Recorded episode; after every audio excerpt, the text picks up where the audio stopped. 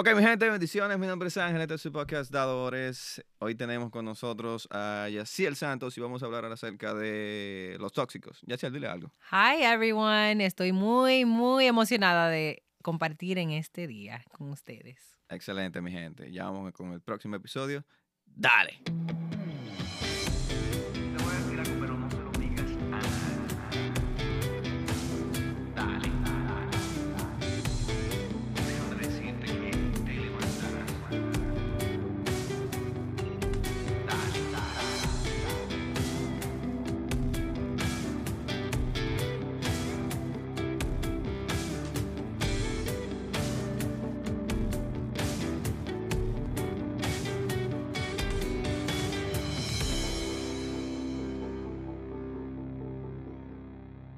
Pues sí, Yaciel, hoy vamos a hablar acerca de relaciones tóxicas. Eh, yo quiero que tú nos des por lo menos, háblanos de quién es Yaciel, para los que no te conocen, sepan quién tú eres y saben desde qué posición tú nos hablas y nos enseñas, nos instruye.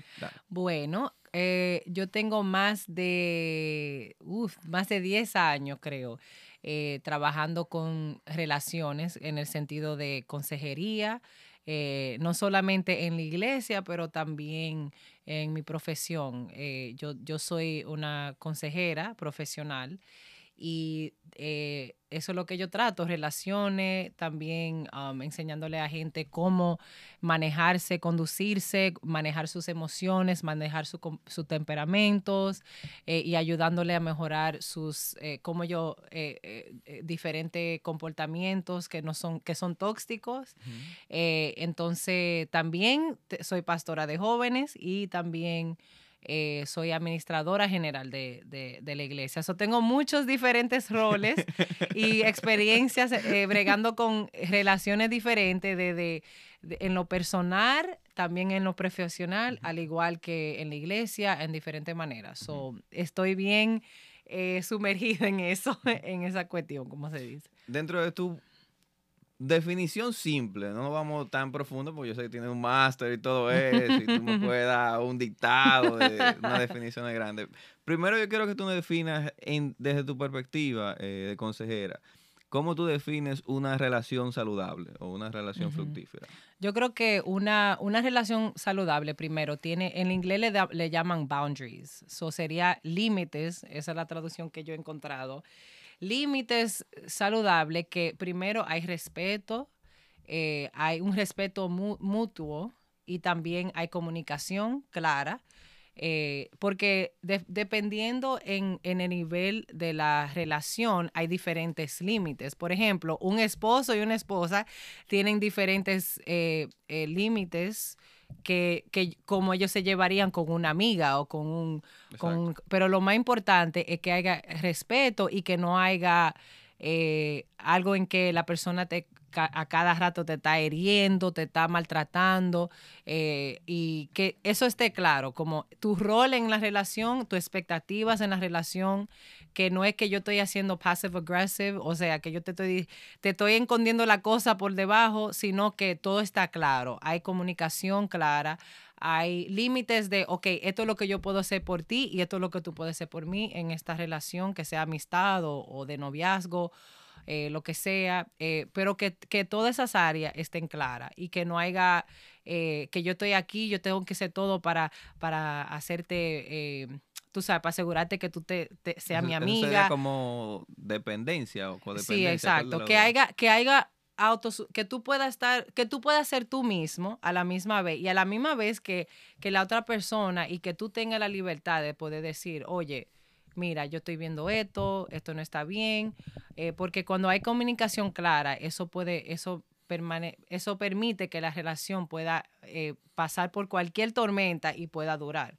Eh, pero otra vez, eso también depende en el nivel, porque tenemos un círculo de vida y, o sea, vamos a suponer que yo estoy el centro y, y, y cada círculo que está alrededor de mí eh, el más cerca a mí es la más cercana y el que va subiendo para arriba, o sea, eso, eso va cambiando la relación. Cómo tú te manejas con Exacto. esa persona. también eso depende el contexto de la relación, porque tú tienes relaciones de, de compañero de trabajo, de tu jefe. lo primero que, que tener claro es los límites de esa relación eh, y eso define cómo uno lleva esa relación. eso es lo más importante, que, que tenga una relación saludable. Soy yo, ustedes saben, mi gente, esa fue la definición simple. Muy larga, fue muy larga. ¿Y cómo tú definirías una que es tóxica, o sea, dañina? Yo diría una, una relación tóxica, yo diría que hay manipulación, hay, o sea, tú no puedes ser tú mismo en esa relación. También puede ver, porque como dije, mirando el contexto, eso depende mucho, pero una relación tóxica también es algo que te, que te, que destruye, que destruye tu, tu, like, tu persona, like, who you are. It destroys who you are. Te, te, te de verdad te, te, te maltrata de una manera um, que, que, es, que no es saludable, que, que por ejemplo uno no puede eh, eh, expresarse, eh, se siente como que tiene que pedir permiso para, para todo, eh, también que tú, que tú, porque es la manera como tú llevas la relación y como la otra persona te, te trata. So hay, dos hay dos componentes, tú, tu parte y la otra parte. So hay personas que son más pacíficas, que son los que te digan, ok, está bien, ok, está bien, y no pueden ser ellos mismos, no pueden expresarse. Y hay otras relaciones que, o sea, que que tú eres la que está haciendo o no. Tú tienes que hacer esto, tú tienes que hacer lo que yo te diga para que tú puedas hacer mi amiga o, mi cosa. So, dependiendo en el contexto de, la relación, eso va a definir si es tóxica o no. So, hay muchos factores que vienen en eso. So, yo creo que, que haya eh, un autonomy, que sea ese respeto mutuo entre el otro y que tengan esos límites firmes en, sus, en su posición para que ellos vean cómo uno se lleva con el otro. So, yeah. Si tú, también si tú quieres darme ejemplos de, de, de relaciones. ah, tú tienes una lista ahí, también. Dentro de tu experiencia, dame dos eh, tips, por ejemplo, para identificar una relación tóxica, digamos. ¿Se puede tener una relación tóxica con tus padres? Sí, Dame, por ejemplo, algunos ejemplos para identificar si, si mi relación es tóxica con, con mis padres. Yo creo que eso también depende de la edad y el, el porque hay, hay, hay, hay, personas que viven con su padre y son adultos. Por aquí le estamos hablando adultos, me imagino. Eh, entonces, cuando la persona tiene una dependencia que no, no puede ser independiente, dependiendo de la edad, porque, vamos a poner, un niño, el padre le tiene que dejar que saber.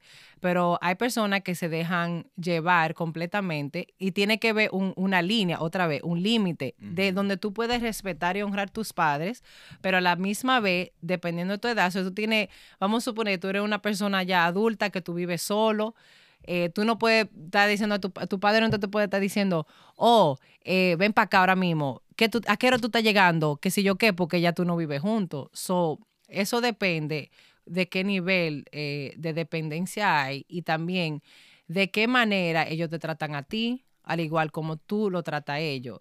So, si tú tienes que siempre estar ahí arrimado, que tú no puedes independizarte, dependiendo de tu edad, vamos a suponer, eso ahí ya eso es tóxico, porque tú no, tú no puedes crecer como individuo, porque siempre en tu vida tú vas a estar arrimado ahí, agarrado, y no hay una, de, una dependencia, de una independación de tú saber, ok, yo tengo que ok, yo tengo que pagar mi bile, yo tengo que hacer esta decisión por mí, eh, no puedo dejar que me controlen mis emociones, que me digan qué yo voy a hacer. So, tiene que ver ese respeto donde tú puedes expresar a tu padre, oye, mira, yo pienso que yo entiendo de dónde tú estás viniendo, mami o papi, pero yo, yo lo veo de esta manera.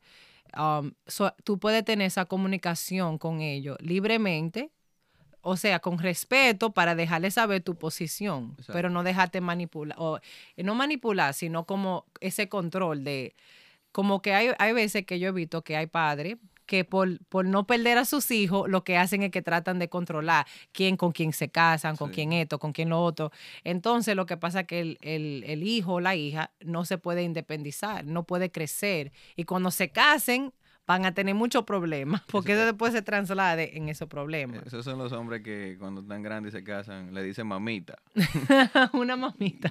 Que, que, la, que, la, mamá controla todo lo que pasa en la casa y siempre se está metiendo. Y, y después los hijos, eh, que lo que, o sea, cómo tú, cómo, cómo tú le disciplinas a tus hijos, o sea, porque ya tus hijos, tú tienes, ya tú tienes tu casa, tú tienes que disciplinar como tú veas. Una cabeza ya. No es que tú no vas a escuchar un consejo, pero no es que tú tienes que estar eh, haciendo cada cosita que ellos te digan. O sea, tiene que ver una independización que, que ellos puedan hacer, formar hijos que son independientes, pero también que tengan una relación con ellos. Um, so, yeah, eso definitivamente puede ver eso. Y eso es lo que uno tiene que ver. Eh, tiene que ver cómo la relación te está afectando a ti. Porque si tú ves que una relación te está, te está haciendo sentir cada vez estresada, eh, triste, o te sientes como pequeño, like, como que tú no te sientes como que tú puedes ser tú. Eh, eso también tiene que reevaluarlo. Tiene que ver, espérate, ¿qué es lo que está pasando aquí con esta relación? Que yo no me, that I feel this way, que me siento de esta manera. Y muchas veces hay cosas que uno mismo tiene que arreglar y también hay cosas que uno tiene que hablar con la otra persona, de, quien sea que sea. Tú sabes que en eso de trazar límites y mucho más con los padres, por ejemplo, a uno se le hace mucho difícil y más de donde uno viene, que es de la cultura latina, que en la cultura latina, tú sabes, uno siempre trata de honrar a los padres a, los, hasta más no poder. Y muchas veces eh, pasa que muchos padres, como tú dices, trazan o cruzan esa línea, cruzan ese límite de tu identidad personal. Y, y, por ejemplo, quieren decidir por ti, quieren que haga lo que tú quieras, y por ejemplo, algo que pasa con muchos jóvenes eh, o cualquier persona que, por ejemplo, viene a los pies de Cristo y nadie de su familia conoce al Señor, eh, la primera batalla, como dicen, la tienen en su propio hogar. Porque los mismos padres, los mismos hermanos, muchas veces. Y sabemos que Jesús dijo que eh, dejarás a tu padre, a tu madre y vendrás conmigo. Y eso muchas veces trae conflicto porque la gente muchas veces ve que tú empiezas a ir a la iglesia, empiezas a ir a un grupo de jóvenes, a manejarte diferente, y empiezan como a criticarte. Entonces los primeros ataques que tú tienes eh, son en tu hogar. Entonces, ¿cómo tú, por ejemplo, yo como joven, yo, Ángel, Ramírez, digamos que acepté al Señor en mi casa, nadie, con, nadie conoce de Dios.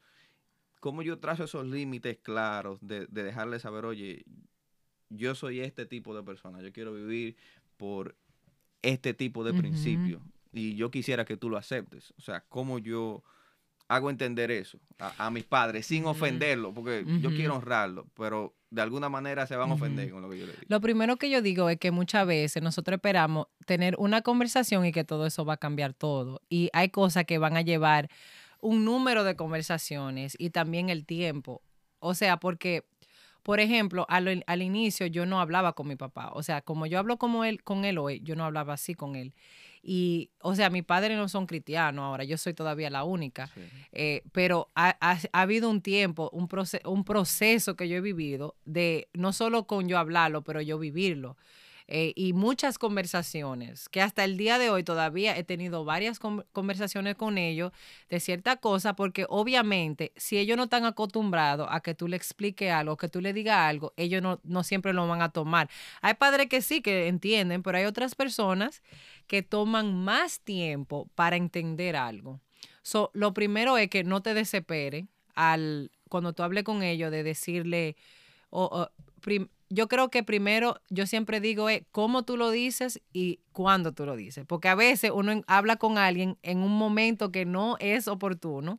So, tú te, cuando tú te sientas con ellos y le dices, necesito hablar contigo, algo muy importante para mí, y tú le expresas, y no, y no es tú diciéndole, porque tú tú, qué sé yo qué. O sea, es teniendo una, una responsabilidad de explicarle. O sea, mira, mami, cuando tú haces eso, por ejemplo, yo te voy a dar un ejemplo. Yo, yo soy una mamá, ahora tengo dos hijos, y una vez mi mamá, yo estaba disciplinando a mis hijos, y una vez ella se, ella quería ella, o sea, se metió en eso y yo le dije a ella con respeto, le dije, oye mami, yo entiendo tu intención, pero yo necesito que tú entiendas que ellos son mis hijos y yo soy la que tengo que disciplinarlo porque si no, ellos no me van a respetar. Ella se enojó conmigo porque ella lo tomó de una mala manera, pero después yo la, yo la dejé que se, porque tú nada más eres responsable de cómo tú dices la cosa. Que pero al final ellos son responsables de cómo ellos lo van a tomar. So, yo le di su espacio. Ella estaba enojada conmigo, pero ya después eventualmente ella lo tuvo que aceptar porque es una realidad.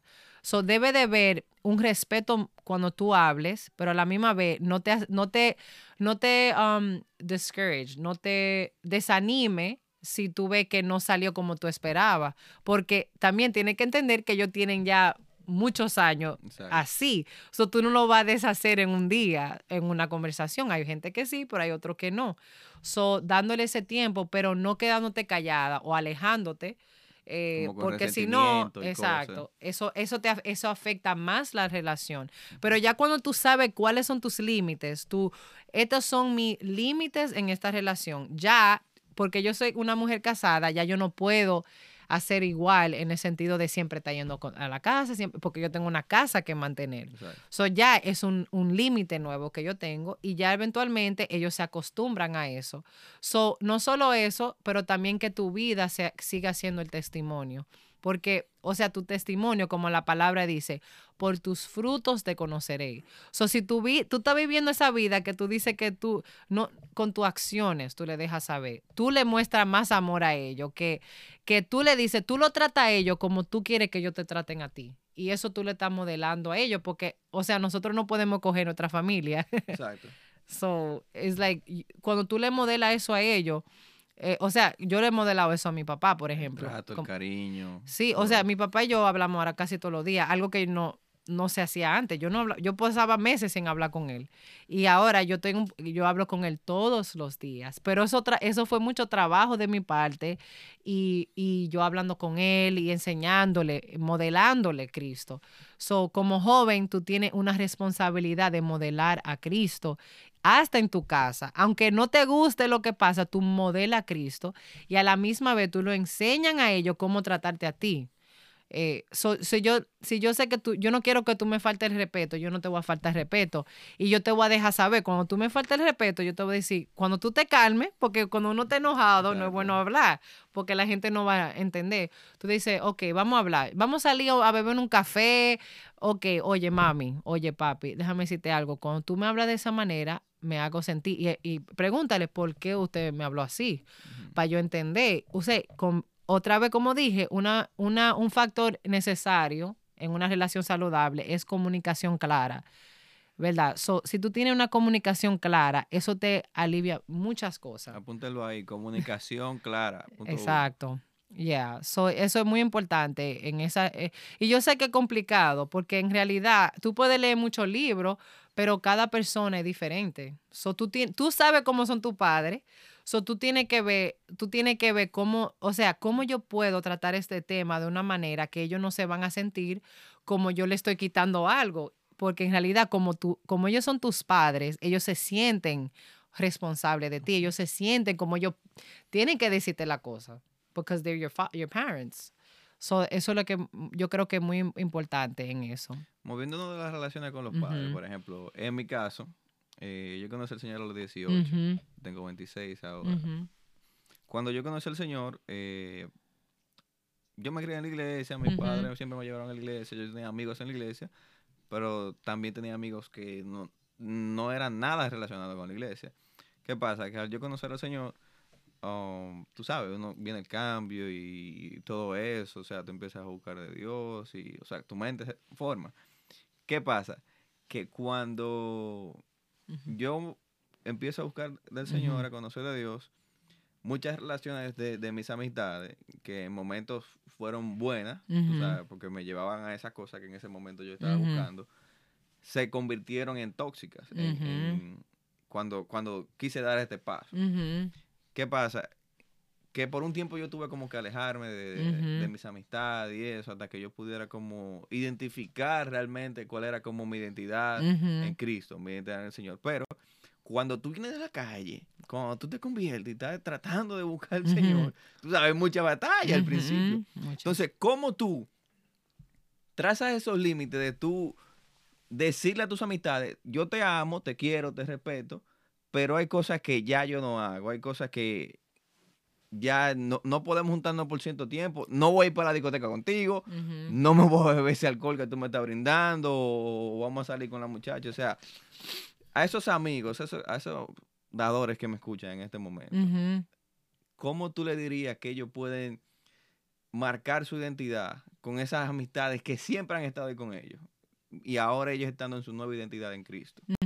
Yo creo que uno de los errores que muchos cometen a veces eh, como ellos cortan todo completamente y la persona detrás se hiere, porque yo siento como que si yo tenía una relación contigo como una amistad, y era una amistad que no necesariamente, porque hay relaciones, amistades que tú tienes que cortar, si, a veces sin hablar con la persona porque son eh, o abusivas o son súper tóxicas que te llevan a lugares bien peligrosos como si adicciones y cosas así eh, o maltrato, esos son diferentes, pero hay relaciones, por ejemplo, que son amistades que tú has tenido por muchos años. Yo pienso que también es para, o sea, para mostrarle y modelarle a Cristo a la persona, eh, yo creo que uno puede hablar con la persona y dejarle saber, mira, yo, esto es lo que Dios hizo en mi vida y ya para mí eso no es algo que yo me siento cómodo haciendo. Si esa persona de verdad es tu amigo, ellos van a respetar tu decisión. Pero si esa persona te quiere decir, oh, no, porque, ah, pero tú, no seas así, qué sé yo qué, ya ahí ellos te enseñaron su color, su colores. Porque ya ahí tú sabes que la amistad es, es basado en lo que tú haces con ellos lo que, o sea, por la conveniencia de ellos y no es porque ellos te respetan, respetan tu decisión. Yo creo que uno puede tener la madurez de comunicar, como dije, ¿verdad? Comunicar, mira, yo no estoy de acuerdo con eso, o sea, yo no te juzgo a ti, no te estoy juzgando, pero es algo que ya yo no me siento cómodo haciendo. Eh, entonces, yo necesito, a veces tú le tienes que, dependiendo en, el contexto, tú le a veces tú tienes que decirle, voy a tomar un tiempo, necesito como apartarme porque estoy trabajando en alguna cosa. Eh, o sea, eso se puede comunicar. pero hay veces que uno tiene que ser un poco extremo. Como dije, eso va, se basa en el contexto de tu vida. Eh, porque hay veces que Dios te va a decir corta, So, tú, tienes que, tú tienes que ser, si tú tienes una relación con Dios, tú tienes que ser sensible a lo que, o sea, y tiene que estar eh, completamente reconocer qué es lo que Dios está tratando contigo en tu vida. Y yo pienso que es, es algo de comunicar y ya ahí tú le estás mostrando y modelando, porque tú le estás diciendo, oye, estoy teniendo esta conversación contigo para enseñarte. Y no solo eso, pero con el tiempo ellos lo van a ver ellos van a ver que tú lo estás modelando. Eso yo lo, yo lo he vivido. Yo he tenido amistades que yo, un tiempo que yo tuve que cortar, un tiempo, yo tuve que apartarme porque yo tenía que madurar. Y ya ahora, ya yo estoy en un lugar que yo puedo, yo, yo soy, esas son mis amistades y yo puedo hablar con ellos. O sea, a veces yo voy a la casa de uno y, o sea, ya ellos saben quién yo soy. Y nunca yo, le, yo lo he hecho sentir a ellos como que ellos están like, yo soy mejor que ellos. No. O sea, ellos saben quién yo soy como cristiana. Ellos saben lo que yo creo. Y muchas veces yo no le he tenido que decir. Yo no, yo, muchas veces ellos me dicen a mí, oh, you okay with me drinking? And I'm like, o sea, yo nunca le he dicho a ellos que no beban. Yo nunca le he dicho eso. Pero yo, porque yo he visto, ellos han visto cómo yo modelo. So, eso es una gran parte de, de uno poder, solo, primero que yo diría, que tú tienes que analizar la relación y ver, ok, esta relación me, está edificando o me está destruyendo. So, y cuando destruyendo, yo diría, como tú eres un joven cristiano, que si te está, tú, tú puedes decir, yo puedo edificar con esta persona, esta persona, que, ¿a qué me está añadiendo a mi vida? Si me está añadiendo más problemas, ya tú sabes que eso no, eso no está saludable. Exacto. So, porque hay amistades que tú puedes tener, son amistades lejanas, pero hay, tú no puedes tener una persona que siempre te está añadiendo más problemas, problemas, eh, distracciones. Tú no puedes tener esa persona muy cerca, porque ya tú sabes que lo que están haciendo es apartándote de los caminos de Dios. Bringing you more drama, trayendo drama a tu vida, problemas, Que me dijo esta, porque tú dijiste fulana, un chimoteo, like o sea, nosotros no tenemos tiempo para eso como cristianos, porque estamos edificando cosas más grandes. So, eso es lo más importante, de tú evaluar la relación, porque uno, a veces, uno sabe, pero no lo reconoce.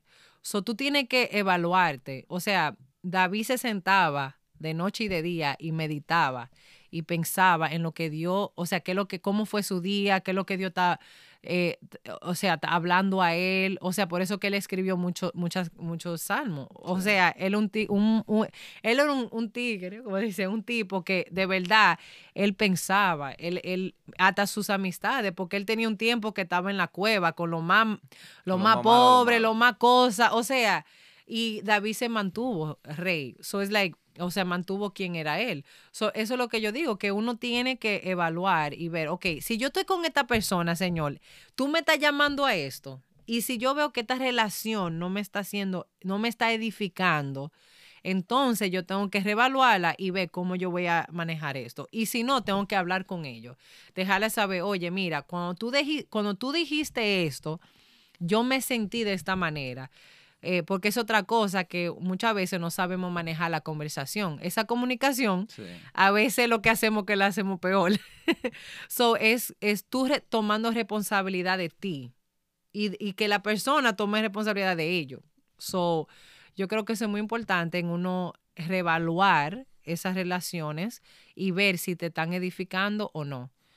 So, en, en tu poder ver si de verdad te, te beneficia en ese tiempo de tu vida. Tú sabes que es muy bonito. eh, ahora que tú mencionas la historia de David cuando estaba en la cueva de Adulán y estaba ahí con todos esos tigres, los delincuentes más grandes de, de Israel, que me recordó hasta, hasta mi propio testimonio. Ujú, O sea, con mis amistades y eso. Yo siempre he sido una persona que, que me he relacionado bien, gracias a Dios, con la gente y eso.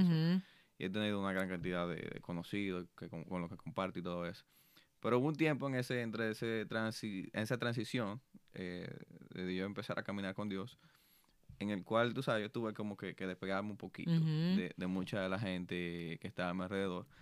Pero no despegarme de la manera como mucha gente la hace, como negativa o, Ujú. o insana, como, ah, yo soy cristiano, es Ustedes son pecador, unos a- mundanos, aléjate todos". de mí, maldito. Ay, no, Dios. o sea, no. Ok, o sea, con la misma gracia que el Señor me llamó a mí, me rescató a mí, eh, eh, es que yo tengo que ver a cualquier persona que, no está con Dios. Y me, me toca mucho porque muchas de esas amistades que yo por un tiempo tuve que alejarme un poquito y, y, y cortar el coro un poco, eh, ahora mismo, por la gracia de Dios, yo creo que soy una buena influencia en la vida de esa persona. Y, y muchos de ellos tal vez me llaman para pedirme como cierto tipo de consejo que yo digo, wow, pero si yo no hubiera estado aquí donde estoy en Cristo, ni siquiera me hubieran llamado, porque yo hubiera sido el que le hubiera dado no el consejo que ellos necesitan, sino el consejo que quieren escuchar. En, en diferentes áreas de la vida, o sea, mismo como en relaciones, eh, en su fe, o en el dinero, en esto, tú sabes. O sea, tu mente, tu mente se transforma. Y ese mismo ejemplo de David, que él, él estaba en la cueva y estaba con todos esos ladrones, pero en la cueva también David pudo escribir salmos. Y ahí mismo en la cueva fueron donde esas personas fueron transformadas a través de lo que Dios estaba haciendo a través de. David. Y eso muchas personas que nos escuchan hoy, que tal vez se encuentran en situaciones en las cuales están en una cueva, en la cual están siendo transformados, están siendo moldeados. Pero hay personas que, que están a tu alrededor, hay personas que van a ser beneficiadas con lo que Dios está trabajando en tu corazón hoy. Y, y- y por eso me, me gusta este tema acerca de relaciones, de cómo manejar relaciones. Y ya que estamos hablando de amistades y hablamos de padres, vamos a hablar acerca de lo que todos quieren escuchar, que es de noviazgo. Tú sabes que es uno de los temas que más mata. O sea, que cuando Claro, yo claro. hablo de novio, Ya, lo que ya. sea, tú no te imaginas cómo se me llena Mi gente, esta fue la primera parte del episodio de esta semana, Los, las tóxicas. Esperamos que esté con nosotros para la segunda parte, la semana que viene. Y ya ustedes saben, nos vemos. Dale.